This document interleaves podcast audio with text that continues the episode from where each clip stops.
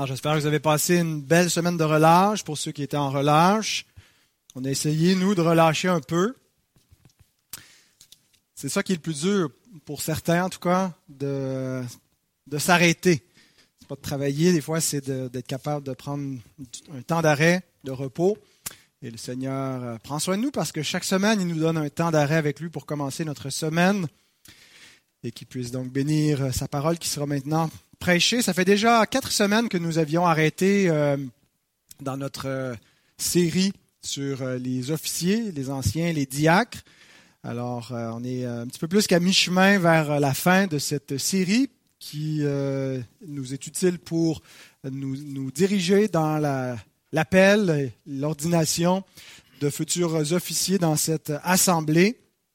Et puis, aujourd'hui, donc, on va parler des qualifications des anciens. Le dernier message euh, parlait donc de la tâche des anciens. On a défini euh, à quoi consiste cette tâche-là, si vous vous rappelez. Et euh, donc, maintenant que la tâche est définie, ben, il faut définir aussi qui est qualifié pour une telle tâche. Alors, c'est ce que nous allons tenter de faire. Euh, je vais suivre en grande partie la division de, euh, du formulaire d'évaluation des hommes mis en nomination que vous avez reçu par courriel peut-être en format PDF. Il y en a plusieurs exemplaires qui ont été euh, imprimés. C'est pour aider les membres donc dans leur évaluation pour mettre en nomination des, des frères. Donc, c'est pas automatiquement quand on propose quelqu'un qu'il devient ancien, quand on va connaître les mises en nomination, ils ne seront pas anciens avant une année. On les examine d'abord avant de leur confier le ministère s'ils sont sans reproche. Alors, euh, si vous avez eu le temps de l'examiner, en fait, on va euh, les points de ma prédication vont, vont suivre à peu près euh, dans l'ordre les, ce qui est présenté dans ce formulaire-là, qui reprend, somme toute, ce qu'on a dans les deux textes bibliques que nous allons lire, ce que Paul nous dit euh, quand il écrit à Timothée et à Tite concernant les anciens, donc les qualifications qu'ils doivent avoir. On va éventuellement refaire la même chose pour les diacres, mais c'est important de bien euh, séparer ces deux offices. Alors, je vous invite à vous lever pour la lecture de la parole de Dieu, qui est tirée de deux textes. La première épître à Timothée, chapitre 3, 1 à 7, suivi de l'épître à Tite, chapitre 1, versets 5 à 11. Cette parole est certaine, si quelqu'un aspire à la charge d'évêque, il désire une œuvre excellente. Il faut donc que l'évêque soit irréprochable, mari d'une seule femme, sobre, modéré, réglé dans sa conduite, hospitalier, propre à l'enseignement, il faut qu'il ne soit ni adonné au vin, ni violent, mais indulgent, pacifique, désintéressé. Il faut qu'il dirige bien sa propre maison et qu'il tienne ses enfants dans la soumission et dans une parfaite honnêteté. Car si quelqu'un ne sait pas diriger sa propre maison, comment prendra-t-il soin de l'Église de Dieu? Il ne faut pas qu'il soit un nouveau converti, de peur qu'enflé d'orgueil, il ne tombe sous le jugement du diable. Il faut aussi qu'ils reçoivent un bon témoignage de ceux du dehors, afin de ne pas tomber dans l'opprobre et dans les pièges du diable. Voilà pour Timothée maintenant ce que Paul écrit à Tite. Je t'ai laissé en Crète, afin que tu mettes en ordre ce qui reste à régler et que selon mes instructions tu établisses des anciens dans chaque ville. S'il s'y trouve, quelque homme irréprochable, mari d'une seule femme, ayant des enfants fidèles qui ne soient ni accusés de débauche ni rebelles, car il faut que l'évêque soit irréprochable comme économe de Dieu, qu'il ne soit ni arrogant, ni colérique, ni adonné au vin, ni violent, ni porté à un gain honteux, mais qu'il soit hospitalier, ami des gens de bien, modéré, juste, saint, tempérant, attaché à la vraie parole telle qu'elle a été enseignée, afin d'être capable d'exhorter selon la saine doctrine et de réfuter les contradicteurs. Il y a en effet, surtout parmi les circoncis, beaucoup de gens rebelles, de vains discoureurs et de séducteurs, auxquels il faut fermer la bouche. Ils bouleversent des familles entières, enseignant pour un gain honteux ce qu'on ne doit pas enseigner. Prions. Seigneur, nous venons d'entendre ta parole être lue et nous te prions alors qu'elle va être exposée, expliquée point par point, Seigneur, que tu puisses ouvrir notre intelligence et t'y révéler, nous aider à comprendre, Seigneur, euh, ces qualifications pour les, les officiers, que par ce moyen, Seigneur, tu nous donnes du discernement et que tu euh, confirmes ceux que tu appelles, Seigneur, à servir dans cette Église. Et c'est dans le nom de Christ que nous demandons cette bénédiction. Amen. Pouvez vous rasseoir? Donc avant de regarder les qualifications particulières, quelques observations préliminaires. J'en ai trois. D'abord, ces qualifications sont exigées de tous les anciens. Euh, vous remarquez peut-être que dans ces deux textes, il parle de l'évêque au singulier, pourtant euh, il parle de nommer plusieurs anciens. Euh, on a parlé de l'importance d'avoir un collège d'anciens, d'avoir une pluralité d'anciens, mais euh, il prend ensuite ce collège-là. On ne peut pas juste dire que les qualifications doivent caractériser le collège en entier, mais les individus qui composent ce collège. Il faut que l'évêque soit. Et il nous décrit donc individuellement leur qualité. Peut-être quand on va venir le temps d'examiner ceux qu'on pense qui seraient qualifiés, il y a des points qui sont nommés où on ne sait pas euh, qui, comment, ils sont qualifiés sur certains de ces points-là. On ne sait pas tout. Euh, et on ne doit pas nécessairement savoir tout pour être en mesure d'exercer un discernement pour proposer quelqu'un. Alors, euh, et c'est pour ça aussi que euh, on, les éprouve d'abord pendant une année, donc pour nous donner le temps de les examiner d'un peu plus près. Alors, quand vous remplirez le formulaire, s'il y a des points que vous ignorez, ben vous mettez rien tout simplement. mais donc voilà. Deuxième remarque préliminaire, il faut exiger ces qualifications et non la perfection. Donc, autrement dit, il n'y a rien de moins, il n'y a rien qu'on doit enlever de ce qui est donné comme critère, puis il n'y a rien qui doit y être ajouté non plus. C'est comme avec la parole de Dieu. On ne retranche rien et on n'ajoute rien. Donc, d'une part, il n'y a pas de compromis. On ne doit pas fermer les yeux sur des points. Il y a des points, je pense, dans ces qualifications qui sont plus fondamentaux, qui ont peut-être une plus grande importance que d'autres points, mais il n'y a aucun de, aucune de ces qualifications qui est sans importance. Il peut y avoir des points à améliorer chez un candidat proposé, mais la question, c'est de savoir, est-ce que le, manque sur un, point en particulier le disqualifie. Quelqu'un pourrait avoir de grandes qualités à certains égards, mais être euh, disqualifié à cause de d'autres, d'autres aspects. Et donc, tous les points doivent être tenus en compte. On ne fait pas de compromis. Mais en même temps, il faut faire attention, c'est pas la perfection euh, absolue qu'on exige. Quand, d'abord, même en appliquant ces, ces critères qui sont donnés, on en a listé une vingtaine, bien, euh, on comprend que ce sont des pécheurs qui occupent ces offices et que c'est euh, avec un réalisme, quand on examine et quand on va nommer des frères, euh, que ce ne sont pas des, des, êtres parfaits sans péché. Et donc, parfois, ces qualificatifs peuvent peut-être nous faire peur. On dit il est saint, il est réprochable, comme s'il était sans faille. Euh, mais non, on applique ces, critères-là et, en, considérant qu'ils doivent être faisables par des créatures déchues, par des pécheurs. On ne doit pas non plus ajouter d'autres critères en disant ben il faut aussi qu'il y ait eu une formation, un diplôme ou qu'il y ait tel trait de personnalité, alors que Dieu n'a pas mentionné ces aspects-là. On n'ajoute pas à ce que euh, Dieu exige. C'est pas un concours de popularité ou un test de personnalité. Si on examine les qualifications au niveau du caractère et de la situation des frères qu'on propose. Et on doit aussi euh, ne pas nécessairement remonter à la vie antérieure, avant la conversion. On disait, ben, il fut un temps où, euh, je sais pas, euh, il était adonné au vent, ou sa, situation maritale avant le mariage, euh, il l'a vécu dans la débauche, donc il est disqualifié. Je pense qu'il faut tenir compte surtout à partir de la conversion. Et troisième observation préliminaire concernant le type des qualifications. Quand on examine des candidats à l'ordination, des, futurs anciens diacres qu'on propose, généralement, on les questionne, euh, ceux qui leur font faire l'examen d'ordination, sous deux axes. Le premier, c'est celui de la doctrine et du ministère pastoral, le ministère de l'Église, leur vision de l'Église. Et le deuxième, c'est sur l'axe personnel et familial. Et il semble que c'est un petit peu ces deux axes-là qu'on retrouve dans les listes euh, de Timothée à, Tite. Euh, un commentateur, George Knight, fait la remarque suivante. Les qualifications portent sur deux domaines, la discipline et la maturité personnelle, premier point, et la capacité d'être en relation avec les autres et de les enseigner en se souciant de leur bien. Ces deux aspects sont entrelacés, bien qu'il semble y avoir une tendance pour partir du personnel vers l'interpersonnel, de la vie personnelle, de la vie familiale, de la piété individuelle, vers la capacité d'exercer un leadership, une direction, un enseignement dans l'Église.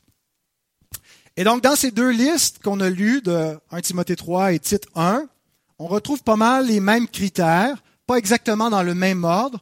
Euh, il y a seulement euh, dans Timothée que le, le fait qu'il ne doit pas être un nouveau converti, qu'il doit avoir un bon témoignage de ceux de l'extérieur, qui est original, qui est propre à, Timothée, mais pas à Tite. Euh, mais sinon, donc, euh, on a les mêmes critères, et donc, si on les, si les compte, là, mot à mot, les, les qualités, qualifications qui sont requises, il y a 20 critères que euh, dans votre formulaire ont été regroupés en 14 catégories. Donc, on arrive maintenant pour regarder ces points. Ça va peut-être donner l'impression que cette euh, prédication est une liste déroulante euh, ou, une, longue énumération de qualités euh, point, point par point, mais donc puisqu'il est important d'examiner ce que la parole de Dieu nous dit concernant les officiers, alors nous allons regarder chacun de ces critères regroupés en 14 points, 14 catégories. Donc, la première catégorie, c'est les exigences générales. Il nous est dit qu'il doit être irréprochable. La première chose, donc, quand on, irréprochable ne veut pas dire qu'il n'y a aucun défaut, que c'est comme quand ce mot s'applique à Christ, qui est sans péché, qui n'y a aucune faille. C'est plutôt de manière générale. Est-ce qu'on connaît une raison? Euh, est-ce qu'il y a quelque chose qui nous vient immédiatement en tête quand on pense à quelqu'un, un obstacle, euh, un, soupçon, une accusation, quelque chose de connu? Alors, parce qu'on ne doit pas nommer des gens qui euh, auraient donc des reproches connus ou soupçonnés à leur égard. Deuxième catégorie. Puisqu'on a 14 points, on va, on va devoir aller avec un bon rythme. Sa vie de couple. Il doit être mari d'une seule femme. Qu'est-ce que veut dire cette expression? Être mari d'une seule femme. Il y a différentes lectures, vous vous imaginez bien comment ce texte peut être interprété. Euh, d'abord dans la tradition catholique, puisque les, les évêques sont pas mariés, alors comment est-ce qu'ils interprètent qu'il doit être mari d'une seule femme? Ben, euh, ils prennent ça comme pasteur d'une seule église. Euh, donc, je pense, pense que c'est pour c'est là où on voit que des fois que notre notre doctrine peut venir faire heurter notre façon de lire un texte quand on a imposé un sens préalable. Euh, mais si on ne croit pas que les évêques doivent être célibataires, que les anciens doivent être célibataires, puisque euh, non seulement ils doivent être mariés d'une seule femme, mais dans certains cas, ils ont des enfants, alors qu'est-ce que ça veut dire? Euh, donc, d'autres interprétations. Certains croient qu'il y a l'exigence d'être marié, que c'est présenté ici comme une exigence. Il faut qu'il soit marié. S'il n'est pas marié, s'il est célibataire, il ne peut pas être ancien. On a déjà répondu à cet argument-là dans le troisième message en disant que oui, ça peut être un atout d'être euh, marié quand on va dans le ministère, mais ce n'est pas une exigence. Euh, quelqu'un pourrait être célibataire et être ancien. Ensuite, d'autres interprètent ça de manière, euh, on pourrait appeler ça l'interprétation littérale absolue, c'est-à-dire mari d'une seule femme, c'est d'avoir été marié qu'une seule fois. Euh, que si quelqu'un était devenu veuf et qu'il s'était remarié, ben, il pourrait pas être ancien, que l'exigence pour les anciens serait plus sévère que pour les autres croyants qui, dans le cas où leur mari ou leur femme décède, ont le droit de se remarier, mais pas pour les anciens. Mari d'une seule femme, il y a eu une seule femme dans sa vie, et donc euh, elle peut être présente ou décédée, mais c'est tout.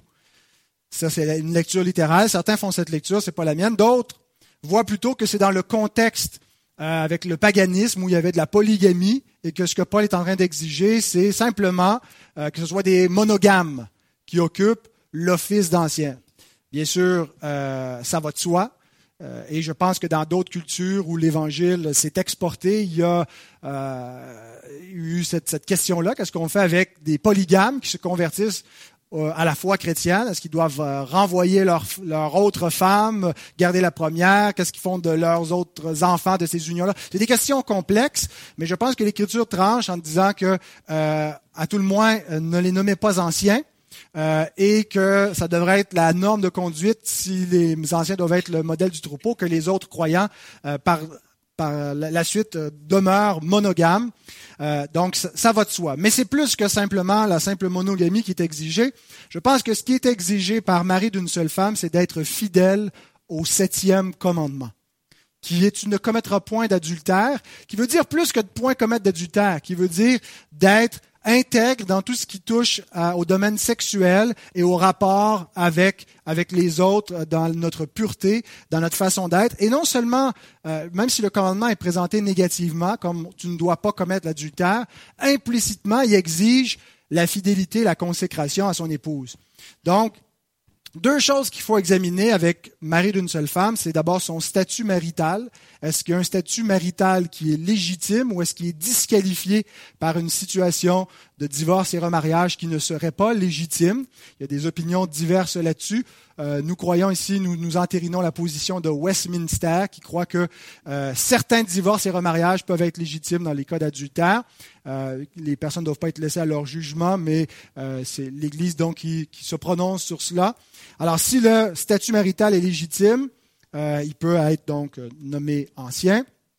Et deuxième aspect, ben, c'est est-ce que sa conduite euh, morale est fidèle concernant euh, sa femme et les autres femmes. Quelle attitude, quel est son comportement face à son épouse? Est-ce qu'il l'aime comme Christ a aimé l'Église? Et quel est son comportement avec les autres femmes? Est-ce que c'est un homme à femme? Est-ce qu'il les flirte? Est-ce qu'il a tendance à, à, vouloir se retrouver avec, avec d'autres femmes? Donc, euh, être mari d'une seule femme veut dire être fidèle euh, de cœur et en, en, pensée. Euh, bon, il y a personne qui, qui, qui, qui est complètement euh, pur à ce niveau-là, mais doit être irréprochable de façon générale. Ensuite, troisième catégorie, son mode de vie. Il doit être sobre. Le mot qui est employé peut avoir le sens d'être sobre par rapport aux boissons alcoolisées, mais puisque Paul parle un peu plus loin de cette question-là spécifiquement, je pense qu'il emploie plutôt dans le mot de d'avoir une maîtrise de soi, être sobre, de ne pas se laisser emporter par ses, désirs, euh, être maître de soi, maître de ses paroles, ne pas être impulsif, être retenu euh, dans ses décisions, dans ses achats? Est-ce qu'il a tendance à, dépenser sur un coup de tête, à contracter des dettes euh, rapidement? Est-ce qu'il euh, est quelqu'un de réfléchi ou est-ce qu'il agit prudemment? Quatrièmement, son jugement. Il doit être modéré. C'est le mot sophron qui a la même racine que euh, sophos, sophia, qui veut dire sage, sagesse. Et donc, c'est synonyme du mot précédent, sobre, mais euh, avec un accent particulier sur le jugement, le bon jugement. Euh, faire preuve de retenue, mais faire preuve de sagesse, de réflexion. Il agit pas sur la base de ses émotions. Il se laisse pas emporter sur euh, une, une, impression rapide, mais il prend le temps, il prend des décisions éclairées. Il y a un jugement éclairé. Ce que veut dire donc modéré. Cinquièmement, son comportement. Il doit être réglé dans sa conduite. Et le mot qui est employé, le mot cosmia, a eu vraiment des, traductions différentes. Ici, donc, dans la Louis II, c'est réglé dans sa conduite, mais d'autres traductions ont dit, ont traduit par honorable, pondéré, sociable, convenable, modeste. Et il semble que c'est un, un, terme qui a rapport avec euh, la façon de vivre avec les autres et une façon de vivre qui attire le respect des autres. Donc, honorable, euh, sociable, on voit cet, élément-là de vie euh, dans la société, mais euh, qui attire le respect, donc réglé dans sa conduite. Sixièmement, son hospitalité. Il doit être hospitalier. On a un bon mot, un beau mot, vous allez reconnaître peut-être l'étymologie, c'est le mot philoxénos. En français, on a le mot xénophobe quand on parle de la peur des étrangers, les xénophiles qui aiment les étrangers. Le mot hospitalier, philoxénos, euh, littéralement veut dire qui aime les étrangers, mais ça n'a pas nécessairement rapport à euh, une opinion politique par rapport à l'immigration ou aimer les gens des autres cultures, tout ça. C'est vraiment l'idée euh, d'être capable d'ouvrir sa maison aux autres, d'ouvrir sa vie aux autres. Mais dans quelle mesure? Euh, bon, ça ne veut pas dire que notre maison devient un centre d'hébergement euh, pour, pour tout et chacun. Euh, j'ai aimé le commentaire de Martin Luther sur ce, cette qualification. Il écrit que l'ancien, il est un hôte joyeux pour les frères qui viennent de partout, des églises d'ailleurs. Il leur donne à manger et à boire, il leur lave les pieds. En effet, la maison de l'évêque devrait être ouverte aux frères étrangers, mais pas n'importe quel vagabond. Donc euh, voilà, c'est pas nécessairement un asile, mais est-ce que ce sont, est-ce que c'est un frère, est-ce que dans sa façon d'être dans sa famille, est-ce qu'il est replié sur lui-même, isolé, il veut pas de contact avec les gens, ou ce sont des gens, une famille, un frère particulier qui rouvre sa vie euh, aux autres parce qu'il doit être hospitalier? Septième catégorie, son don d'enseignement. Il doit être propre à l'enseignement. Alors, on a déjà parlé euh, quand on a fait la, distinction entre les deux types d'anciens. Vous vous rappelez, anciens surveillants, anciens enseignants, que donc on n'élit pas des gens qui ont euh, un diplôme en théologie puis qui doivent être capables euh, d'enseigner point par point la confession de foi. qu'il y en a qui sont, on devrait avoir des anciens enseignants qui sont consacrés à, temps plein à, à cette charge. Mais euh, donc, être propre à l'enseignement ne veut pas nécessairement dire quelqu'un qui pourrait, euh, à chaque semaine, enseigner la congrégation. Euh, alors, on, ne va pas refaire toute cette distinction-là. Vous pouvez vous reporter au message précédent. Mais donc, propre à l'enseignement, pour pouvoir être capable d'enseigner les autres, il faut d'abord être soi-même enseignable. Est-il enseignable? Est-ce que c'est quelqu'un qui est capable d'écouter, qui est capable d'apprendre, d'apprendre des autres, euh, ou est-ce qu'il pense qu'il sait tout? Euh, l'attitude Tidjo connaissant a tendance à disqualifier euh, ceux qui voudraient être anciens. Ceux qui ne sont pas capables d'écouter et d'être enseignés peuvent difficilement enseigner les autres. Quelle est sa connaissance générale de la Bible? Est-ce qu'il semble avoir une bonne maîtrise des Écritures, les avoir lues en entier, être intéressé par la parole de Dieu, avoir un intérêt pour les, les choses du royaume, pour la théologie? Est-ce qu'il comprend euh, les, bases de notre, notre propre confession de foi? Est-ce qu'il est capable d'articuler, de défendre notre point de vue particulier sur la foi? Ou est-ce qu'il risque d'être emporté à tout vent de doctrine euh, ou être facilement euh, réfuté par d'autres qui ne croiraient pas, ne défendraient pas la même foi, le même point de vue? Et donc, il y a un double aspect dans l'aptitude à enseigner. positivement, il doit être capable d'enseigner l'Église, que ce soit d'exhorter un à un euh, ou en groupe, en petit groupe ou même euh, occasionnellement d'apporter euh, une exhortation, une prédication, mais aussi l'aspect négatif, c'est-à-dire qu'il doit être capable de réfuter les contradicteurs. Donc c'est pas seulement que un ancien doit juste affirmer positivement des choses et juste être dans l'affirmation de, de, vérité, mais il doit aussi être capable de dénoncer ce qui est le mensonge quelles sont les erreurs et, donc de ne pas avoir peur de s'opposer à des idées, à des opinions qui circulent, à des doctrines, à des choses que les, gens croient, des opinions qui sont émises. Euh, selon ce que, ce que Paul a écrit à Timothée au verset 9, il doit être attaché à la vraie parole telle qu'elle a été enseignée afin d'être capable d'exhorter selon la saine doctrine et de réfuter les contradicteurs. Donc d'un côté, il exhorte positivement, il encourage, il enseigne selon la sainte doctrine, mais il est capable aussi de réfuter les contradicteurs. Donc, après une série de critères positifs, ce qu'il doit être, sobre, modéré, modeste, hospitalier, apte à l'enseignement, on a maintenant une série de critères plus négatifs, ce qu'il ne doit pas être. Maintenant qu'on a vu ce qu'il doit être, ce qu'il ne doit pas être, ne doit pas être adonné au vin, ni violent, ne doit pas être possédé par l'amour de l'argent. Donc, regardons. Huitièmement, son usage de boissons alcoolisées. Euh, le terme, il doit être éloigné des excès de vin. C'est ce qui est employé ici. Paroinos, donc c'est le mot qui, euh, traduit par éloigner des excès de vin. Qu'est-ce que c'est un paroinos? Il y a une lecture stricte qui est faite dans certains milieux où aucun usage de vin, d'alcool, euh, que ce soit des, des, liqueurs, que ce soit euh, de la bière ou des vins, ne doit être fait. Euh, il y a d'ailleurs dans, la Convention des baptistes du Sud, euh, et ça, allait dans la culture de la prohibition de l'alcool, les pasteurs s'engagent à ne jamais boire d'alcool. En tout cas, c'est peut-être plus maintenant à l'échelle de toute la convention, mais dans les séminaires, c'est encore appliqué. Les étudiants qui entrent au séminaire doivent renoncer à tout usage d'alcool, les professeurs aussi. Donc, c'est une lecture très stricte de ce, de ce que veut dire euh, éloigner des excès de vin, mais en fait, ils le prennent seulement ici, non pas comme des excès, mais tout usage d'alcool doit pas être fait, et donc c'est une, sobriété euh, absolue, une abstinence totale. Euh, c'est pas la, la lecture que, que, que, que, je fais et c'est pas la lecture que la plupart des commentateurs font. La lecture normale semble plutôt ici non pas parler d'usage simple de vin, mais de l'abus. Euh, et pas simplement de l'abus là, ponctuel. Si quelqu'un aurait trop bu une fois, automatiquement il est disqualifié, il s'est enivré, puis il pourra plus jamais euh, être ancien. Mais on parle d'une habitude régulière. En fait, il semble parler ici de quelqu'un qui aurait un problème d'alcoolisme. C'est la lecture que Luther fait. Vous savez que Luther euh, était un Allemand qui aimait, qui aimait la bière. Sa femme brassait la bière et il en parle souvent dans ses écrits. il dit ceci dans son commentaire. Paul écrit aux Grecs où il n'y avait pas de bière. Il semble faire une distinction entre celui qui s'est enivré et l'alcoolique. Ceux qui boivent constamment sont des alcooliques. Et pourtant, il n'est pas bon qu'un évêque soit ivre, même une seule fois. Cela peut conduire à une chute, comme dans le cas de Lot, qui nous est rapporté dans Genèse 19, 33. Mais ici, Paul condamne la consommation constante d'alcool.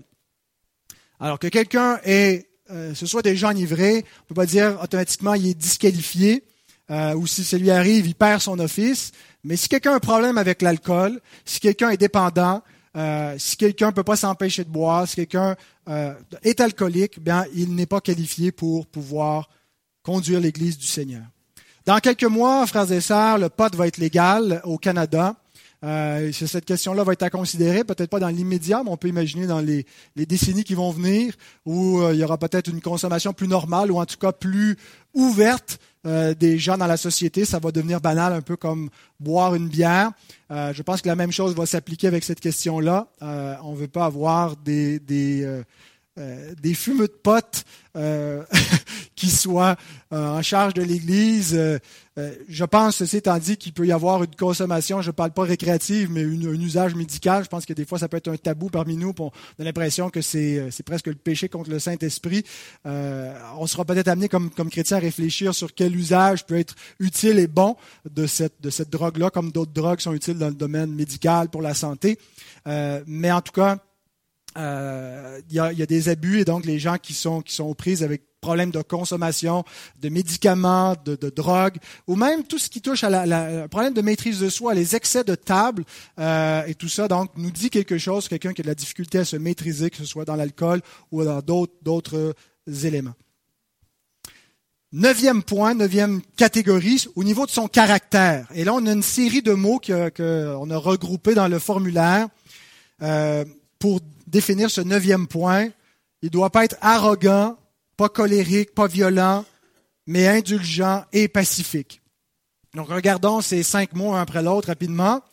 Euh, le mot qui doit pas être arrogant, euh, donc on, on cherche quelqu'un qui n'est pas centré sur sa propre volonté, qui cherche à imposer sa volonté ou son opinion. Un ancien doit être quelqu'un qui est capable de travailler en équipe, d'abandonner parfois sa volonté quand la vérité n'est pas compromise, écouter les idées des autres. Alors quelqu'un qui est incapable de faire ça, c'est quelqu'un donc qui est arrogant. Euh, il ne doit pas être colérique. Est-il porté à se mettre en colère? Est-ce qu'il perd facilement son calme? Euh, un ancien ne doit pas être quelqu'un de stoïque, quelqu'un qui parle toujours sur un même ton, euh, qui n'élève jamais la voix, mais c'est quelqu'un qui perd pas facilement son calme. Euh, c'est quelqu'un qui n'est pas porté à se mettre à tout bout de champ en colère. Qu'on se mette en colère, une fois ça peut arriver, euh, mais qu'on soit capable de, se ressaisir, de se repentir quand, on pêche sous le coup de la colère. Alors c'est quelqu'un qui ne doit pas être emporté par ses émotions. Il ne doit pas être violent. D'après Luther, il parle ici de l'usage de la parole. Je pense que c'est la, première forme de la violence. Avant de passer au coup, souvent on passe aux insultes, on frappe avec nos mots. Euh, Est-il hostile? Avec les autres, avec ceux avec qui il y a eu des, désaccords, des conflits? Est-ce qu'il y a une attitude schismatique? Comment est-ce qu'il parle des autres églises, des gens qui ne sont pas de sa tradition, des gens qui ne sont pas de son opinion? Est-il divisif? Indulgent, euh, le, lexique, un des lexiques de spécialistes du grec dit que le mot qui est employé veut dire il n'insiste pas sur chaque lettre de la loi, qu'on a traduit par indulgent. Capable, finalement, c'est pas de faire des compromis mais c'est de ne pas être légaliste, de ne pas insister sur chaque, d'avoir, d'avoir une, une, théologie claire et ferme, mais d'avoir une application pastorale souple, d'avoir de l'indulgence. Tolérant, être irénique, euh, de ne pas amplifier les, les, les, conflits ou les divergences, mais essayer de réconcilier des points de vue divergents, puis de ramener les gens ensemble. Pacifique, donc il cherche la paix, il cherche la réconciliation. Dixième attitude, son attitude, euh, dixième catégorie, son attitude face au bien matériel. Le mot, euh, la qualification, c'est désintéressé.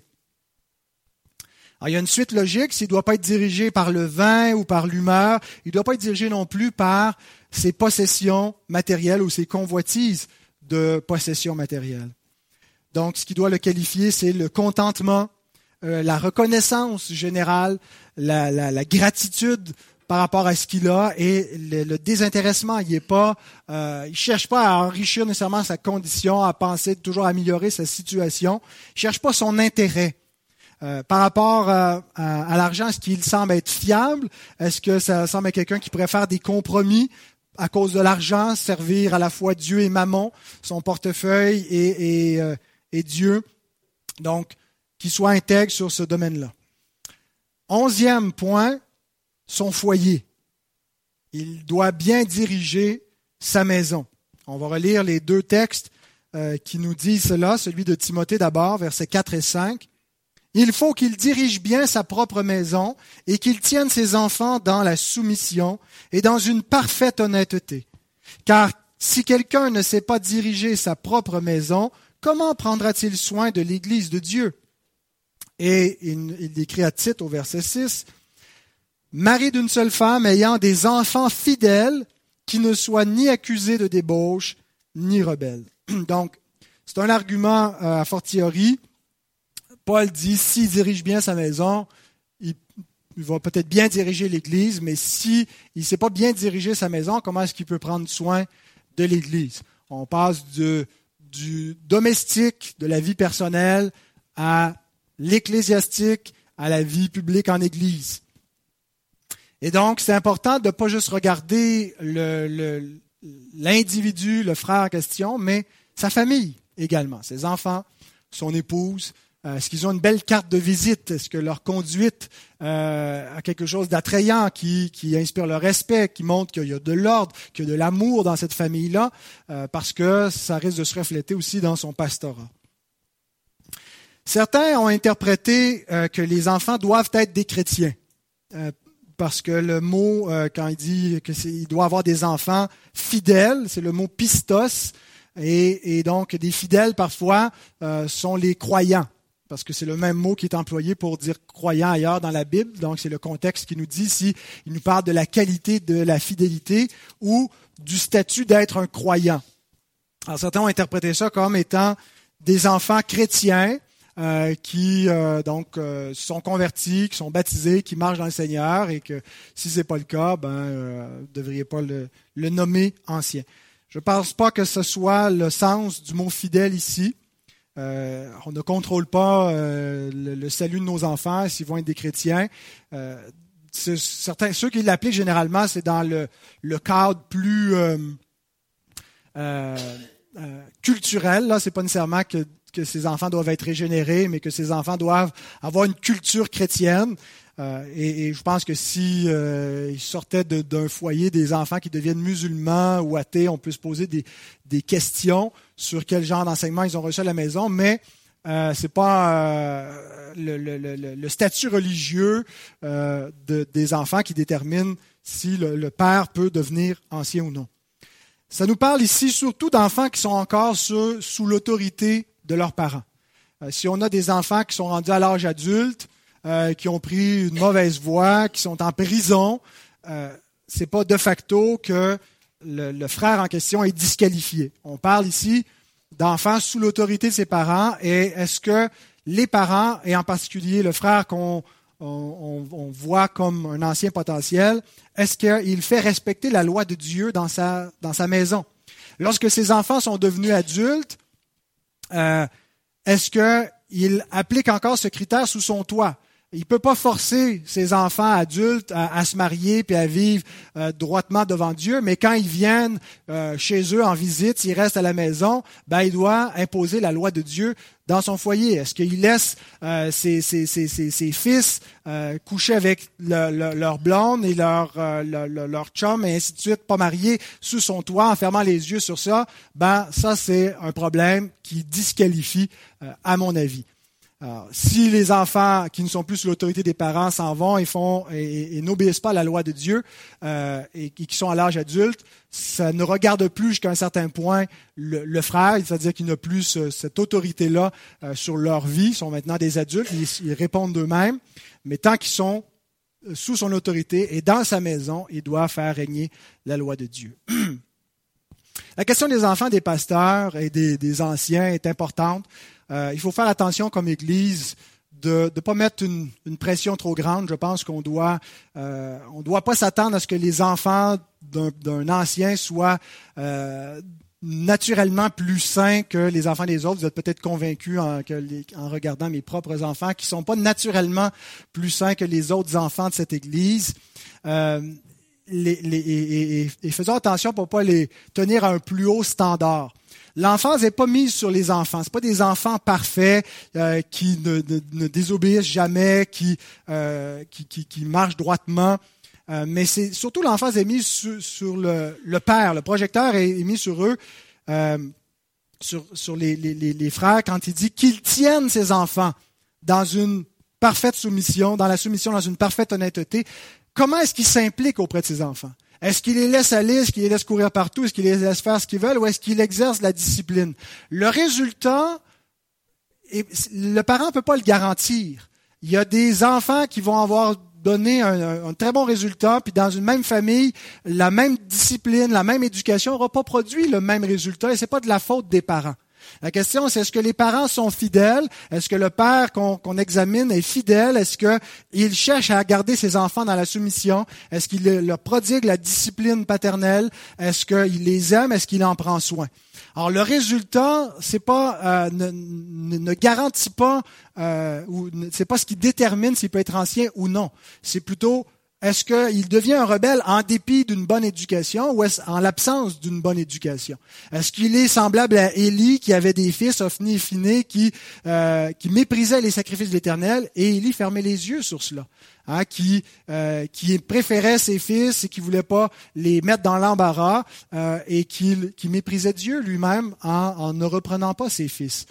Donc, s'il avait repris ses fils, s'il les avait disciplinés et qu'ils avaient mal agi, ben Élie aurait été euh, disculpé parce qu'il aurait fait son travail. Alors c'est surtout ce qu'il faut examiner. Donc c'est pas tant est-ce que c'est des enfants, de famille de, de, de Mongols euh, d'énervés qui sautent partout, ou est-ce que c'est euh, c'est surtout les, les, les, pères comment est-ce qu'ils agissent? Est-ce qu'il est est-ce qu'ils instruisent est-ce qu'il instruit sa famille dans la parole de Dieu? Est-ce qu'il applique la parole de Dieu? Euh, et je pense donc qu'il est possible que plus tard, euh, à l'adolescence et à la vie adulte, un enfant devienne fortement rebelle, criminel, une jeune fille devienne enceinte et que euh, pour autant un frère ne soit pas de facto disqualifié s'il a fait ce qu'il avait à faire. quand je dis enceinte en dehors du mariage, là j'entends. Et donc, voilà. Douzième catégorie, son témoignage parmi les non-croyants.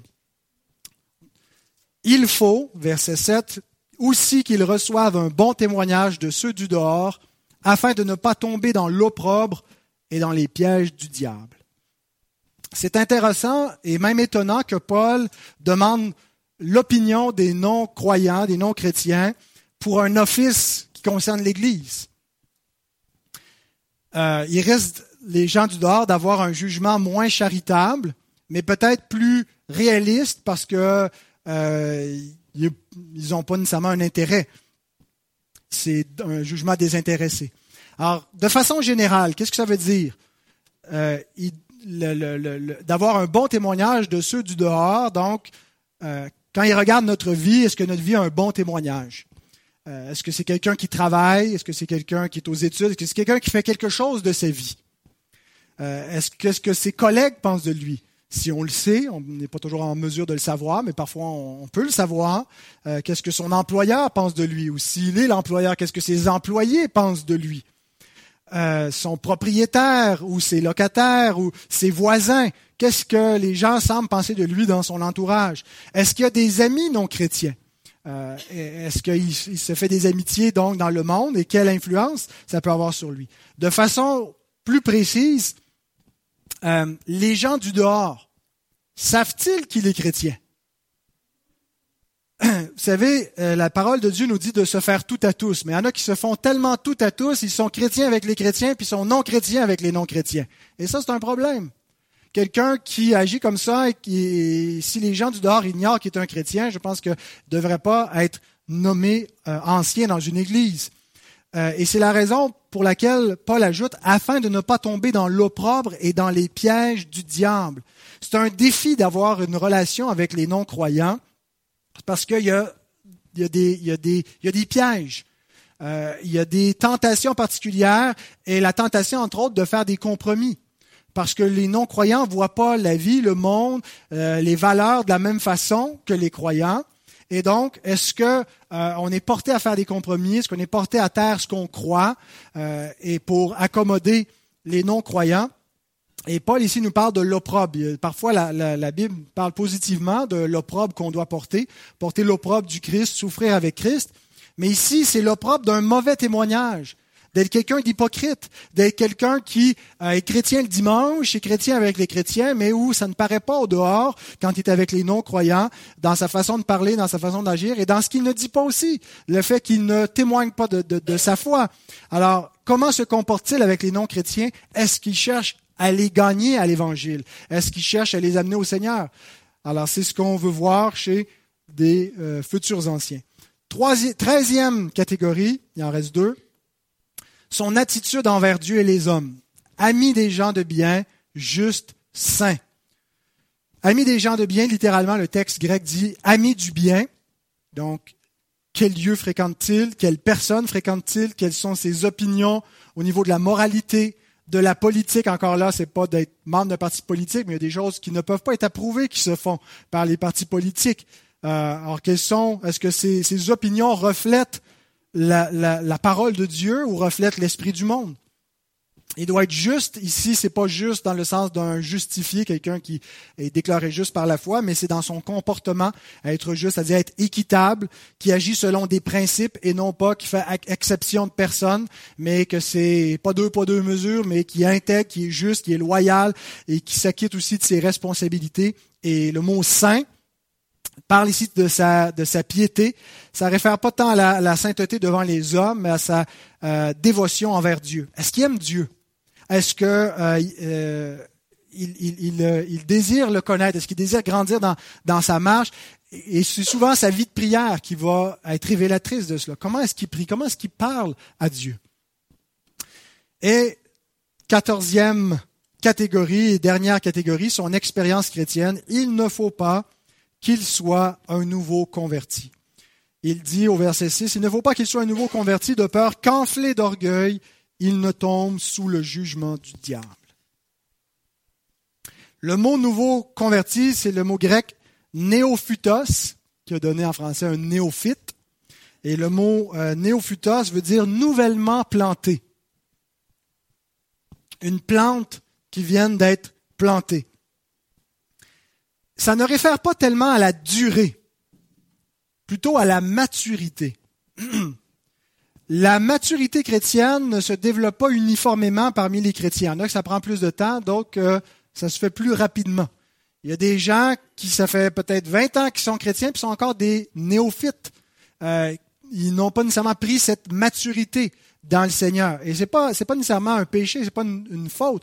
La croissance euh, va, va, va varier d'une personne à l'autre et la capacité de croissance. Il y a des gens qui ont pas nécessairement la capacité de devenir matures, euh, qui vont toujours rester un peu comme une, une petite plante plus faible qui aura besoin d'être protégée, donc qui ne doit pas être mis à l'avant pour protéger les autres.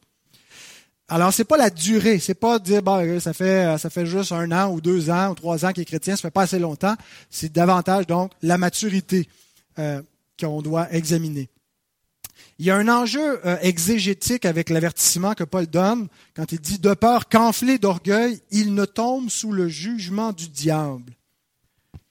L'enjeu, c'est savoir qu'est-ce que ça veut dire le jugement du diable, à quoi ça réfère? il y a deux opinions.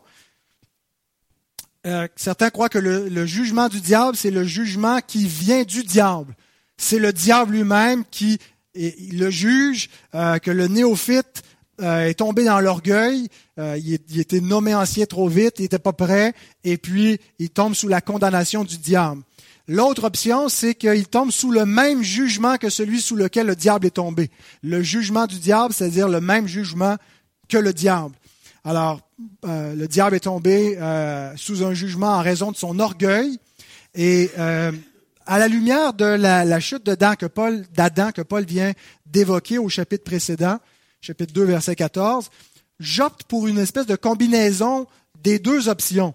C'est-à-dire que je pense que il nous rappelle la chute et comment le diable a essayé d'entraîner l'humanité dans la même chute que la sienne, en voulant amener l'homme à être comme Dieu et à, dans cet orgueil-là. Et le diable est tombé sous un jugement et l'homme est tombé sous le même jugement que le diable, mais en même temps, euh, c'est la tactique du diable, c'est ce que le diable cherche à faire, c'est ça son jugement. Il essaie de faire du jugement qu'il a reçu le jugement dans lequel il fait tomber les autres. Alors ceux qui n'ont pas la maturité dans le Seigneur, même sans euh, la question de devenir ancien, sont plus susceptibles d'être emportés à tout vent de doctrine. C'est ce que nous dit Éphésiens 4.14. Quand on est un enfant, euh, dans, la, dans la vraie vie, quand on est enfant, on est plus crédule, on est plus vulnérable, on peut plus facilement tromper les enfants. Bien, quand on est un enfant spirituellement, on a un peu la même vulnérabilité. Il faut devenir des hommes faits, il faut apprendre à exercer notre discernement et, et à croître. Alors si par malheur euh, l'Église euh, nomme un néophyte, euh, quelqu'un qui est un enfant sous le rapport du jugement et de sa compréhension de la foi, et le nomme ancien parce qu'il a, une belle personnalité, parce qu'il semble avoir du charisme et d'autres belles qualités qui ont fait qu'il a pu tomber, arriver à devenir ancien, ben, il risque d'être emporté par le vent de l'orgueil et de la séduction des fausses doctrines. Et l'orgueil et la fausse doctrine font euh, un bon mariage. Je cite une dernière fois Martin Luther. Il dit, ce sont des théologiens dangereux qui sont emportés par la ferveur et l'ardeur d'une nouvelle doctrine parce qu'ils veulent quelque chose d'original. Ceux-ci, Satan les mène aisément où il veut, comme nous le voyons. Je vais donner une illustration. J'avais cette faute quand j'ai commencé à lire les Écritures. Les spéculations me semblaient être les meilleures idées et personne ne les comprenait sauf moi.